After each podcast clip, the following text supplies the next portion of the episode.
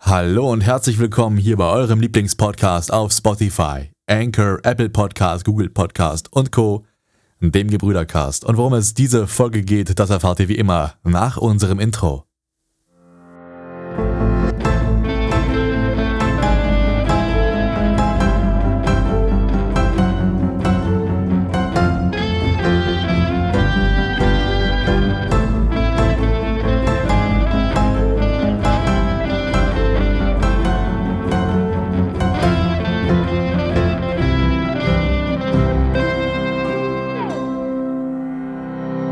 Und da sind wir auch schon wieder zurück aus unserem Intro. Und an meiner gewohnt digital brüderlichen Seite sitzt wie eh und je aus Amerika zugeschaltet unsere allseits bekannte und beliebte Legende. Einen herzlichsten Internetapplaus bitte für Klaas. Lange nicht gehört und doch wiedererkannt, da sind wir bei der weiteren Folge eures Lieblingspodcastes. Wir haben heute wie immer spannende Themen für euch vorbereitet. Ich hoffe, euch hat die letzte Folge gefallen. Die war ja eine Special Darf ich kurz Special Folge. Da muss ich leider einmal reingehen. Tut mir leid, dass ich da jetzt so ganz doof in deine Anmod reingehe. Aber äh, mir ist da was aufgefallen in der letzten Folge und das muss ich ganz dringend ansprechen, denn das tut mir ultra leid. Ich habe es im Nachhinein nicht mehr geregelt bekommen. Ich habe die Folge nämlich, wir haben die auf- aufgenommen am 30. Dezember abends. Und am 31. hatte ich den ganzen Tag so viel zu tun, hatte den halben Tag Besuch da, sodass ich es erst abends geschafft habe, die Folge zu bearbeiten. Noch weit vor Mitternacht, aber wirklich erst abends. Und hatte nicht mehr so viel Zeit und da ist mir natürlich beim Equalizing bei meiner Stimme total was Blödes passiert. Mir sind nämlich total viele Höhen rausgerutscht und das tut mir total leid, weil dadurch war das Hörerlebnis dieser Special-Folge leider nicht ganz so schön, wie es hätte sein können. Ich habe es nicht geschafft, das im Nachhinein noch zu ändern, aber ich möchte, dass ihr wisst, es wird besser werden. Das nur als kleiner Teaser und als kleine Entschuldigung von meiner Seite, der ich das bearbeite. Aber ich gebe zurück an dich, Klaas, damit du weitermachen kannst. Ja, wir haben viele Themen für euch vorbereitet. Wir haben jetzt vor allem halt, also das, was ich versucht habe, zum größten Teil rauszuarbeiten, sind nicht nur News, sondern auch Rückblicke zu dem Jahr 2023, denn wir haben in, in unserer letzten Folge haben wir viel halt äh, geguckt, naja, ja, oder da haben wir gefeiert, dass jetzt ein neues Jahr beginnt und haben uns darüber sehr gefreut. Und da hat sich natürlich bei mir die Frage gestellt, was ist denn so zusammengefasst so passiert, bestimmte Sachen oder was kann man denn so rücksicht, rücksichtlich äh, quasi begutachten im Jahr 2023 und natürlich auch generelle Neu äh, Neuigkeiten, was wird denn kommen? 2024, ja, was ist denn jetzt in dem nächsten Jahr alles angesagt?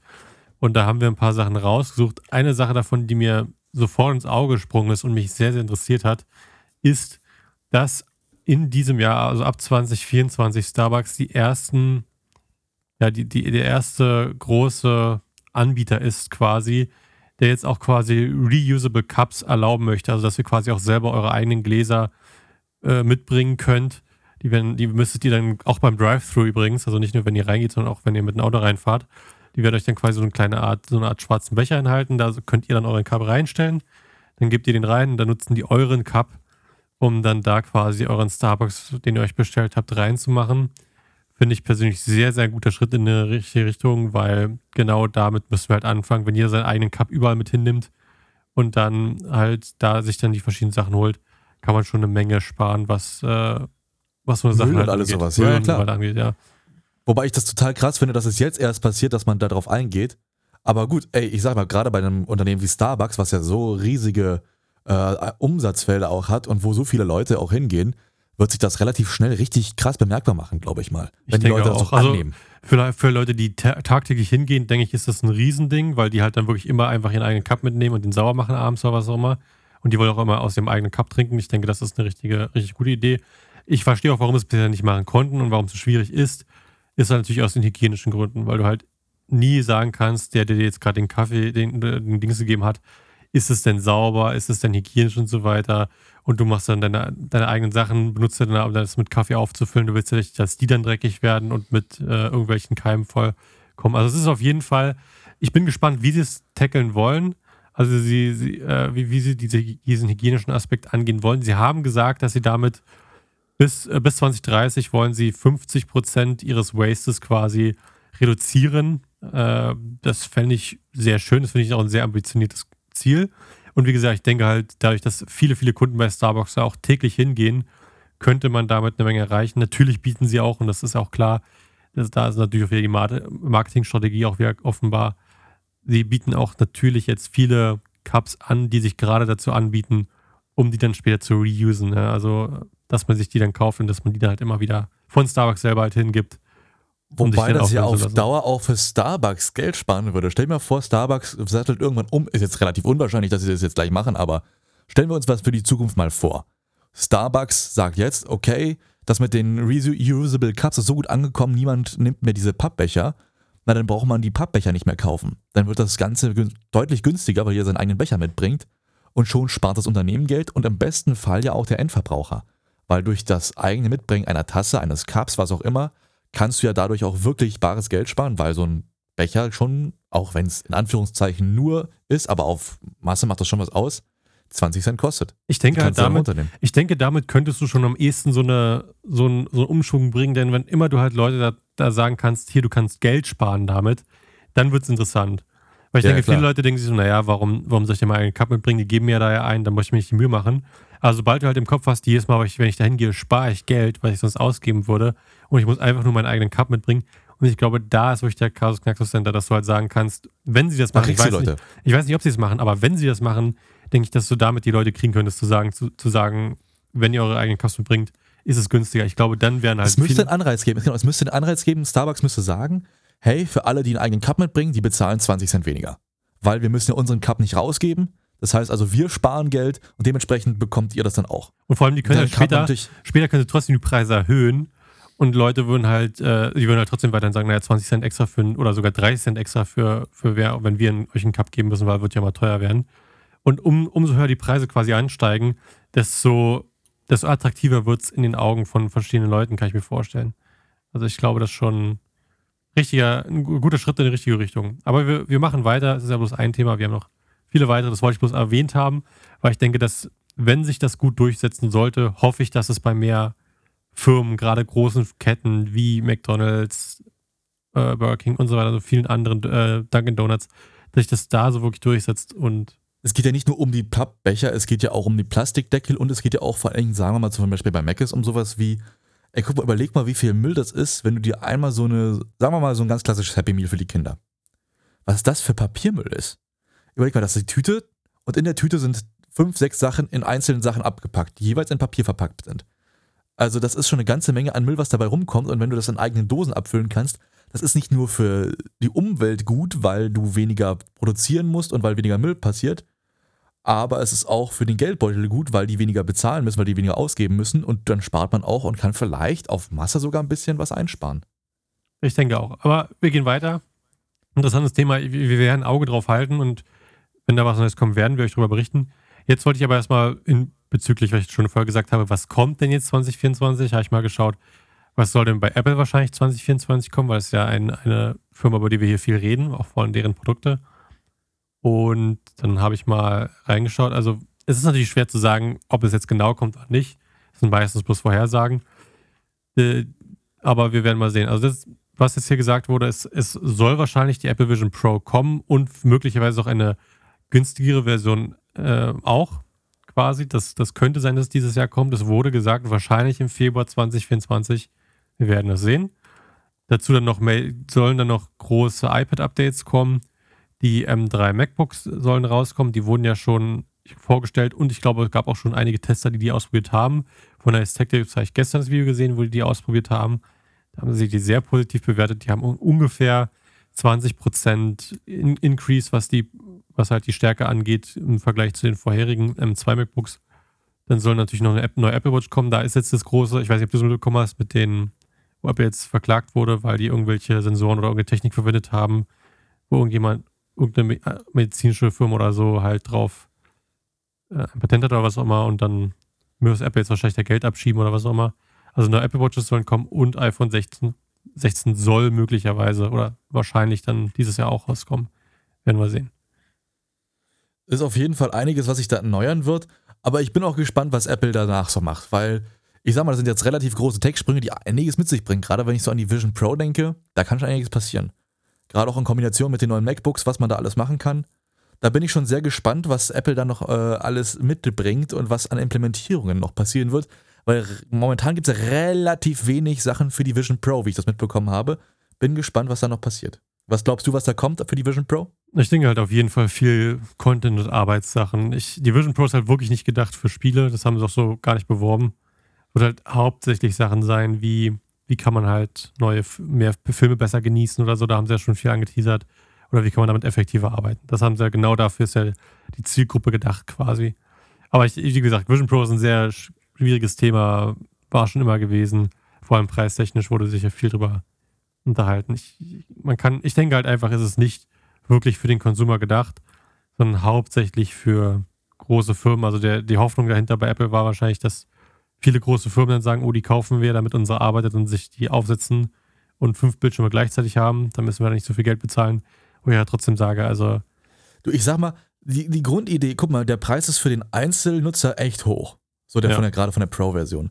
Aber wenn du so im Büro arbeitest und sagst, okay, jeder hätte normalerweise irgendwie vier Bildschirme vor sich oder drei Bildschirme, dann rentiert sich das schon wieder, wenn Ja. das vernünftige Bildschirme wenn du, müssen. wenn du ein gutes Angebot kriegst, und sie haben ja alle immer gute Angebote bei großen Firmen, selbst bei vier, also ein Bildschirm, normaler, ein Office-Bildschirm, brauchst du ja nicht viel. Du brauchst einen Full HD-Bildschirm, 60 Hertz, reicht vollkommen aus für jede Office-Dings. Die kriegst du für 100 Dollar. Das heißt, bezahlst du 400, 500 Dollar für die Bildschirme und einen PC, der die befeuern kann, kriegst du mittlerweile auch günstig. Sagen wir mal teuer für 900.000. Ja, einfach bloß um jetzt ein bisschen. Den Pre ich denke nicht, dass sie so viel bezahlen, aber sagen wir einfach mal, dass es in dem Preisbereich liegt. Selbst dann wären die ja immer noch 2000 Dollar günstiger als jetzt bei einem 3500 Dollar Apple Vision Pro. Und dazu kommt ja noch, dass ja schon bereits von vielen Leuten immer und immer wieder gesagt wird, es ist auch nicht so gesund, dauerhaft halt so ein Screen direkt vor der Nase kleben zu haben. Äh, das, da gab es ja schon verschiedene, auch Teste zum Beispiel von einem YouTuber, der hat, von einem deutschen YouTuber, der hat wirklich versucht, glaube ich, eine Woche lang oder so nur das Ding aufzuhaben. Auch, ich glaube sogar im Schlafen, da bin ich mir nicht sicher. Und da ist er dann auch danach zum Arzt gegangen und da hat er dann sowas gehabt, so eine Art ähm, Augen-Sunburn. Also quasi, du hast so viel Licht die ganze Zeit auf die Augen bekommen, dass deine Augen auch einen Sunburn bekommen können. Und das kann sogar dann später zu großen Schäden führen. Also wie gesagt, ich denke, das, wie auch immer, das ist ein schwieriges Thema. Will ich jetzt nicht ewig drauf ausruhen. Ich wollte nur sagen, das soll kommen. Wir werden sehen. Wenn es rauskommt, dann werden wir darüber mehr reden, auf jeden Fall. Und auch mehr diskutieren. Also dieses Thema Auf vielleicht ein Thema, was jetzt, also das jetzt geht jetzt in die Richtung, was war jetzt 2023? Wollte ich einfach nur mal so festhalten, weil ich denke, 2023 war das Jahr, war ein Jahr gewesen, wo wir sowohl manche der besten als auch manche der schlechtesten Spiele bekommen haben überhaupt. Was so ein richtiges Auf- und Abjahr war. Weißt du, was ich meine? Wo Auf das- jeden so- Fall, das du- habe ich ja auch mitbekommen. Ja. Du hast auf der einen Seite hast du so richtig krasse Sachen gehabt, die ultra insane war. Und dann hast du halt so richtig krasse Enttäuschungen gehabt, die es noch nie gegeben hat. Auf der Liste übrigens gerade sehe ich hier, die ich hier habe, fehlt ein Game, da werde ich gleich nochmal drauf eingehen. Aber ich fange mal an, also auf Dann der gehen Liste. wir mal die Liste durch. Sag uns mal durch, was da auf der Liste alles steht. fünf schlechtesten Spiele und eins davon fehlt noch, das kam nicht erst vor kurzem raus, da rede ich gleich drüber. Auf dem fünften Platz steht, steht äh, Forspoken. Ich weiß nicht, ob du das kennst, aber ich kann mich da sehr gut noch dran erinnern. Und zwar Oh, ich habe davon gehört, aber ich habe es nicht gespielt. Nee. Nee, ich habe es auch nicht Hab's nicht gespielt. gehabt. es wurde, weil es eben so schlecht war, es wu- wurde wirklich schlecht bewertet. Auf Steam 6 von 10, bei IGN 6 von 10, 2,5 von 5 äh, bei PC Gamer. Also es wurde überall schlecht bewertet. Und warum es so vor allem so eine große Enttäuschung war, weil es ja damit groß geworben wurde, dass Forspoken halt vor allem die, ich glaube, die Unreal Engine 5 so richtig quasi vorstellen will und so eine Art Final Fantasy quasi sein möchte in die Richtung, aber war total enttäuschend. Das, deswegen war es so auffällig. Auf Platz 4 steht Redfall, habe ich nie gespielt, aber habe ich viel Schlechtes von gehört. Also würde ich euch auch nicht empfehlen. Wurde super schlecht bewertet. Bei Steam 5 von 10, bei IGN 4 von 10. Und bei IGN einen schlechten Score zu bekommen, ist nicht leicht. Also IGN bewertet selbst schlechte Spiele normalerweise gut. Also wenn IGN sagt, das ist schlecht, dann spielt es wirklich nicht. Dann, das war, hat mich auch sehr enttäuscht, Skull Island Rise of Kong. Das ist quasi so ein Game, was auf, und das fand ich wirklich krass. Auf diesen King Kong-Film basierte, ne? Also hat diese King Kong-Lizenz, haben Ja. sie dazu ein Spiel gemacht und es war wirklich schlecht. Manche Leute sagen, das ist noch schlechter als der Platz 1, den ich gleich vorlesen werde, hier auf der Liste, den wir vielleicht sogar viele von euch kennen. Also das Spiel ist wirklich schlecht, auch wieder 5 von 10 auf Steam und 4 von 10 auf IGN. Also schon wieder ein wirklich schlechter und sogar nur 10% Score bei Google User Reviews. Also es ist Das wirklich ist, schlecht. das ist echt hart. Dann auf Platz 2, und das finde ich auch krass, jetzt, dass die ersten drei Plätze alle eine, eine Lizenz, eine große Lizenz da stehen haben. Und zwar The Walking Dead Destinies. Also die haben jetzt die Walking Oh, Dead Lizenz, fire. haben da ein Game rausgebracht, was fürchterlich war. Es hat nur eine 2 von 10 bekommen, 17% bei Google Reviews und 2,8 von 10 bei Metacritic, die auch sehr, sehr, also die, die bewerten auch eigentlich sehr, sehr positiv normalerweise. Wirklich schlechtes Spiel, spielt das nicht, holt es euch nicht, ist eine Waste for Money. Und auf Platz 1, ich glaube, das hast auch du groß mitbekommen, das war ja riesig, das kam am Anfang des Jahres raus, äh, The Lord of the Rings Gollum. Und das Spiel weia, ja, auch wieder Lizenz, eine Riesenlizenz dann da schon wieder. Und ist trotzdem, ich weiß es nicht. Also es ist wirklich fürchterlich. Ich habe da sogar einige Sequenzen draus gesehen, weil das Ding wurde ja dermaßen durch den Dreck gezogen. Ja. Heidewitzka, also ich habe selten gesehen, dass ein Spiel so heftig abgestürzt ist. Ja, Also vor allen Dingen eins, das so von so einem großen Studios auch kommt. Naja, so groß war das Spiel jetzt nicht, aber es war schon, vor allem das Studio hat dann nachher zugemacht, weil das so schlecht ankam. Die Dedelic Entertainment, das war ja, ist ja ein deutsches Studio, was ich noch schlimmer finde, dass Deutsche sowas produziert haben. Wo ich sage, normalerweise würde ich mich, mich als Deutscher schämen, wenn ich sowas machen würde. Aber für ein deutsches Studio war das echt groß. Also es war jetzt kein kleines Studio. So, Nee, für deutsche Studios war es groß, aber das war, finde ich halt noch schlimmer, dass die sich dann so verhauen. Vier von zehn von IGN, wie gesagt, IGN bewertet immer sehr positiv. Das ist maximal eine 2 oder eine 3 eigentlich. Und zwei von zehn vom GameSpot. Aber jetzt auf Platz 1 eigentlich, würde ich so schon fast sagen, ist ähm, The Day Before heißt es, glaube ich. Ich weiß nicht, ob, das, ob du Ja. das mitbekommen hast. Das habe ich nicht mitbekommen, nee. Weil das war ja ein, äh, das war ein Scam gewesen. Zwar Ach doch, ich erinnere großer. mich. Das doch, war ja ich nicht, erinnere mich. das war nicht nur ein schlechtes- Horror-Game da. Nee, nee, nee. Also, The Day Before war, war das folgendes ist passiert. Das, ich möchte das für die Zuschauer aufklären, damit die wissen, warum das so ein Riesending war. Die Leute hinter Day Before ist ein Studio, das dafür bekannt war, schon vorher Spiele anzukündigen und dann nicht so gute Sachen, entweder gar nichts rauszubringen oder halt nicht so gute Sachen. Bei The Day Before haben sie es auch wieder versucht. Die haben angekündigt, ein geiles MMO, auch schon fast so in die Richtung Walking Dead, also mit Zombies und so weiter und so Survival und so. Sah auch, und die haben dann Trailers rausgebracht, die ultra geil aussahen. Geile Grafik, geiles Spielerlebnis und so weiter und so fort. Wirklich auch tolles Gameplay und alles. Und das ging so weit, die Trailers waren so gut gewesen, dass es das meist gewishlistete, Spiel auf Steam wurde. Und das ist krass. Und das, also wirklich krass, weil es gab viele Spiele, die krass gewishlistet wurden auf Steam. Aber das war das, das meist gewishlistete Spiel auf Steam, was, war The Day Before. Und dann haben halt die, alle Steam-Spieler haben gefragt, wann kommt es denn jetzt raus? Ja. Und die Studios haben gesagt, naja, wir arbeiten dran, äh, aber wir wissen noch nicht so. Und dann haben sie aber nebenbei, während sie das produziert haben, haben sie dann aber noch Werbung gemacht und andere Spiele von sich selber released, nachdem die halt so getan haben, als ob die quasi zum Beispiel Livestreams über The Day Before machen, damit sie halt Leute rankriegen, um ihre anderen Spiele erstmal zu bewerben und zu verkaufen. Die ja auch I absoluter see, Scheiß war. I see. Die haben ein Spiel erfunden, was sie so schmackhaft gemacht haben, dass es alle haben wollten. Und Damit haben dann sie nicht gerechnet. Verkauft. Und das war das Problem. Sie haben damit nicht gerechnet. Sie haben einfach gedacht, naja, das wird jetzt vielleicht ein paar Leute kriegen wir damit ab und dann kriegen wir ein bisschen Geld. Sie haben nicht damit gerechnet, dass es so krass ankommt bei der Community. Dann haben sie sogar, und das fand ich wirklich krass, haben sich die beiden, äh, die dahinter stehen quasi, oder die, die in der Spitze da stehen, haben dann ein Video online gestellt, wo sie doch gefragt haben, ob Leute kostenlos für sie arbeiten wollen würden an dem Spiel an The Day Before, um das, um das rauszubringen. Nein, haben sie nicht. Vor Das allem, weil dahinter ein Multi, gemacht. hinter denen steht, und das darf man nicht vergessen, deren Investor ist ein Multi-100-Millionen-Konzern, der, der mehrere Spiele schon finanziert hat, stand hinter denen.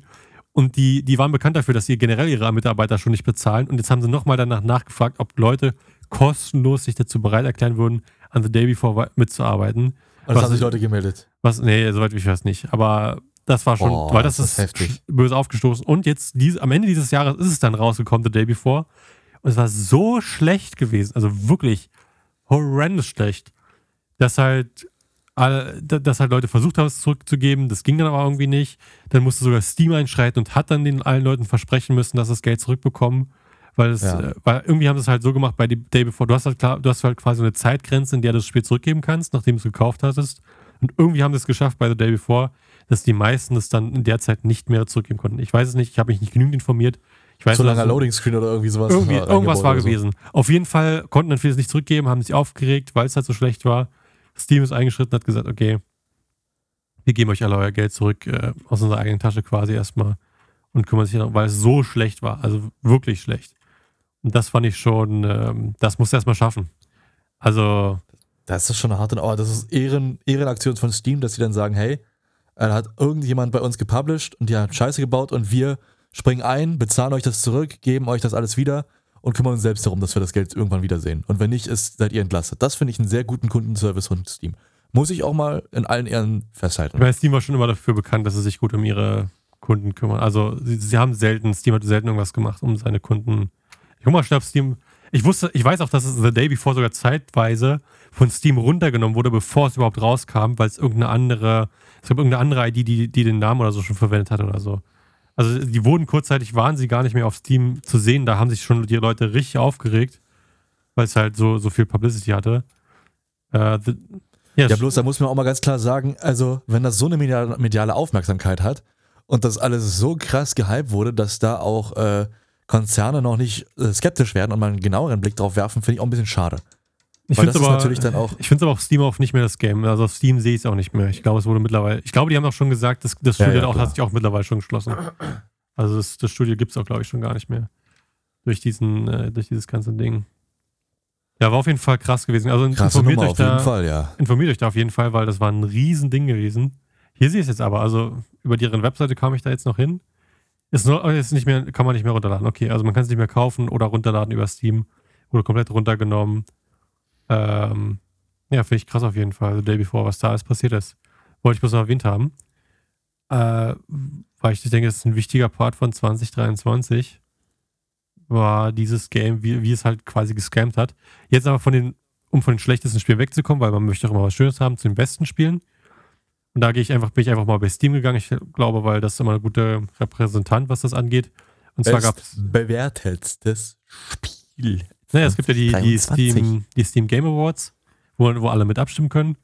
Und bei dem, bei dem Abschnitt The Game of the Year, also das Spiel des Jahres, ist Ba- Baldur's Gate 3, also Baldur's Gate 3.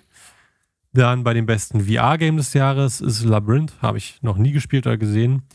Bei Labor of Love Award ist es der, ist es Red Dead Redemption 2, was jetzt keine riesen Überraschung war.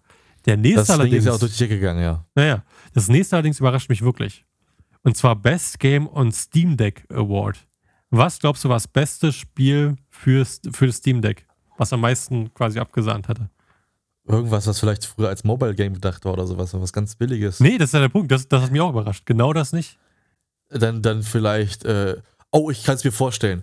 Äh, dieses Harry Potter Game. Ja, Hogwarts Legacy.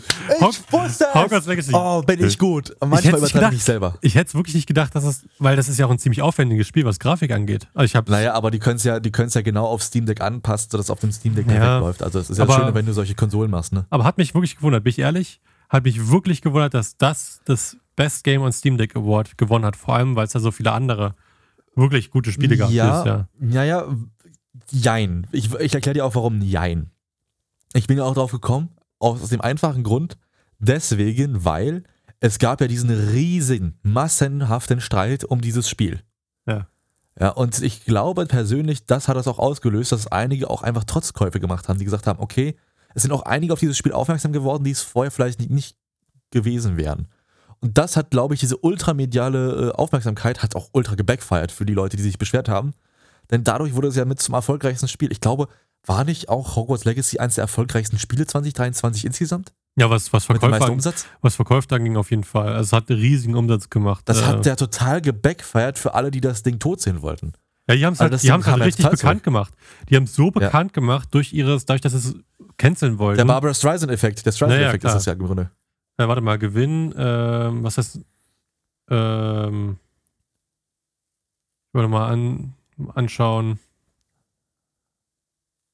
äh, was, was die gemacht haben an Gewinn für Hogwarts Legacy. Profit. Boah, aber ich kann mir vorstellen, das wird nicht wenig gewesen sein. 1,3 Also- Milliarden. Wirklich eine Menge Geld. Eieiei. 1,3 Milliarden haben die gemacht. Das ist schon nicht wenig.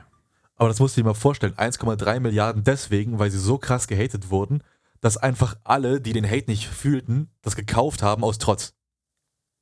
Ich denke, halt- ich denke halt erstens mal, die ID dahinter ist, also man darf nicht vergessen, die, was dahinter steht, Harry Potter, ist halt gigantisch. Das darf man wirklich nicht unterschätzen. Es ist das zweitmeistverkaufteste Buch der Welt. Das hat schon was zu sagen. Vor allem, weil es halt auf jeder Sprache das gibt. Weißt du, was ich meine? Auf jeder Ja, Sprache klar. gibt es Harry Potter. Je, gefühlt jeder hat das gelesen.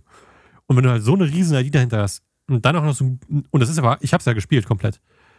Und wenn du dann noch so ein gutes Spiel dahinter hast, dann ist es ja klar, dass es sowieso gut ankommt. Und dann kam ja noch dazu, dass es so krass gehatet wurde durch was halt dahinter steht mit J.K. Rowling. Ich glaube, das halt wirklich den, den Schlag der, den Todesschlag da gesetzt für alle Hater oder die runterholen wollten. Wie gesagt, man darf, sich mal, man darf sich mal vor Augen führen, ich habe noch kein, ich habe schon einige Harry Potter Spiele gespielt, so früher auch. Ich habe bisher noch kein richtig, richtig gutes Harry Potter Spiel gesehen. ich auch nicht. Und das ist das erste, wo ich so dachte, boah, Die Harry Potter, die, die Lego-Spiele waren okay, waren jetzt, haben mich nicht umgehauen. Ja, dann noch aber diese das anderen, auch, aber die es waren- war nicht, vom, vom, vom Modus her war es jetzt auch nicht anders als Lego Star Wars. Man hat sich halt die Story genommen und hat halt alles so ein bisschen Lego gemacht und auf süß und eins, zwei kleine Challenges reingemacht, aber es war jetzt nicht irgendwie so krass anders. Guck mal, auch die Funktion der Steuerung sind ja groß, größtenteils ähnlich gewesen. Mit dem, wenn du den Zauberstab nimmst und was hochhebst und bei Star Wars, was du die Macht und was hochhebst. Also die Mechaniken bei Lego waren ja immer schon relativ Das gleich. stimmt. Aber ich fand es einfach nur, ich fand, es waren okay Spiele. Mich hat es, wie gesagt, nur überrascht, dass es bei Steam Deck Award gekommen ist und nicht bei irgendeinem anderen. Das hat mich überrascht. Jetzt bei dem Better with Friends Award, das hat mich nicht überrascht, weil es zum Ende des Jahres sehr groß geworden ist. Das ist Lethal, Lethal Company. Das ist von einem Entwickler, von einem ganz kleinen Entwickler wurde das gemacht. Ist explodiert von einem Tag auf den nächsten. Dann haben es alle gespielt, alle Streamer und so weiter und so fort. Ist riesig geworden. Und jetzt, ich glaube, langsam geht es aber schon wieder runter, was das angeht. Die haben ja mal so einen explosiven, explosiven Dings quasi, dann geht es wieder runter. Ist ja so ähnlich wie bei Among Us. Da gab es auch diesen explosiven Anstieg an, an, Anstieg an, an Leuten, die es gespielt haben. Und dann geht es nach und nach, nach ebbt das immer weiter ab, bis halt das nächste Spiel kommt, das das dann ersetzt.